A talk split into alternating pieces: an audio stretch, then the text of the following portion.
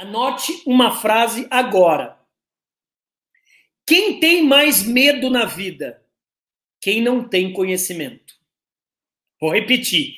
Quem tem mais medo na vida? Quem não tem conhecimento. O que, que isso quer dizer? Que quanto mais conhecimento você tiver na vida, mais seguro você será. Vocês concordam?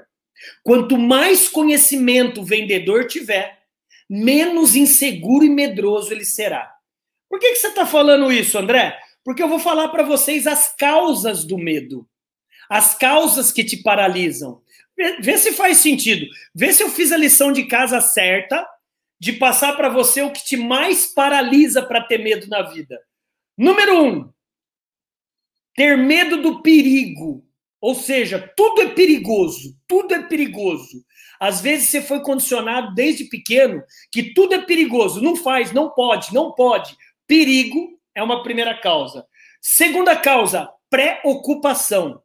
O próprio nome diz pré-ocupação. Não aconteceu ainda e você está pré-ocupado.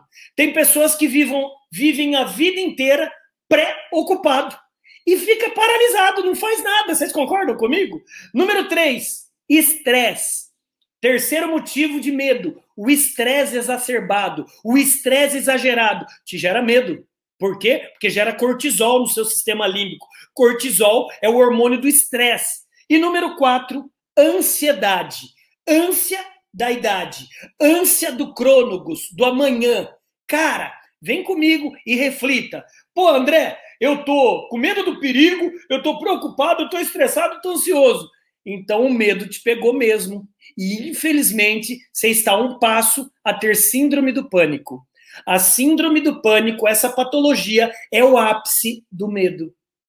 Infelizmente. Se você tem, se você conhece alguém que tem, calma, tem saída para isso. Existem tratamentos, existem profissionais que podem te ajudar, existem medicamentos, só que você deve ser sincero, deve ser sincera consigo mesmo, consigo mesma.